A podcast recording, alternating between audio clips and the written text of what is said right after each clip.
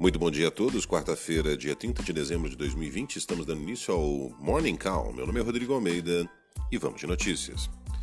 A última sessão de 2020 também pode levar uma outra marca para a Ibovespa, que ficou na véspera a pouco mais de 100 pontos, de registrar o seu recorde de fechamento após atingir nova máxima intradiária de 119.860 pontos.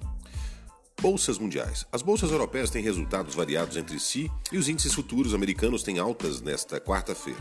No radar está o debate sobre o valor dos pagamentos a cidadãos dos Estados Unidos com parte do pacote de estímulos à economia e a aprovação de mais um imunizante no Reino Unido, cujo parlamento vota nesta quarta o acordo comercial pós-Brexit. Agenda de indicadores. Às nove e meia são divulgados dados consolidados do resultado primário do setor público e a relação dívida-PIB. Às 15h30 são divulgados dados de fluxo cambial semanal.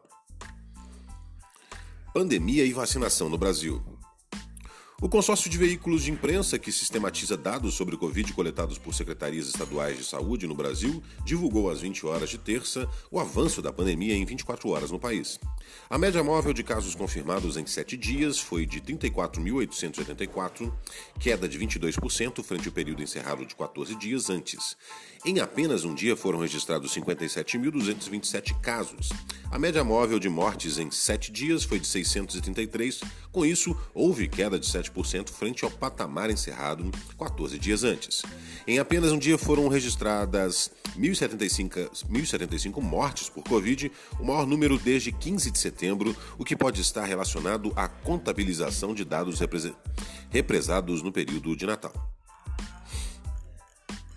Desemprego e auxílio. Dados do IBGE divulgados na terça indicam que a taxa de desemprego subiu de 13,8% no trimestre encerrado em julho para 14,3% no trimestre encerrado em outubro.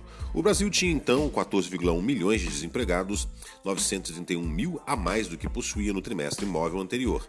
O patamar fica abaixo do, da projeção de mercado de 14,7%. No trimestre móvel encerrado em setembro, a taxa de desemprego era ainda superior de 14,6%.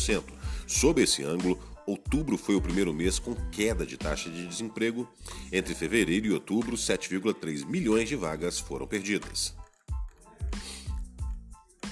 Radar corporativo. A Petrobras recebeu a quantia de 232,6 milhões em decorrência de acordo com a de acordo de leniência celebrado entre o Ministério Público Federal e a Vitol. Assim, o total de recursos devolvidos para a companhia em decorrência de acordos de colaboração, leniências e repatriações no âmbito da Operação Lava Jato ultrapassa o montante de 4,8 bilhões. Essas foram as notícias do Morning Call. Muito obrigado pela audiência. Encontro vocês mais tarde.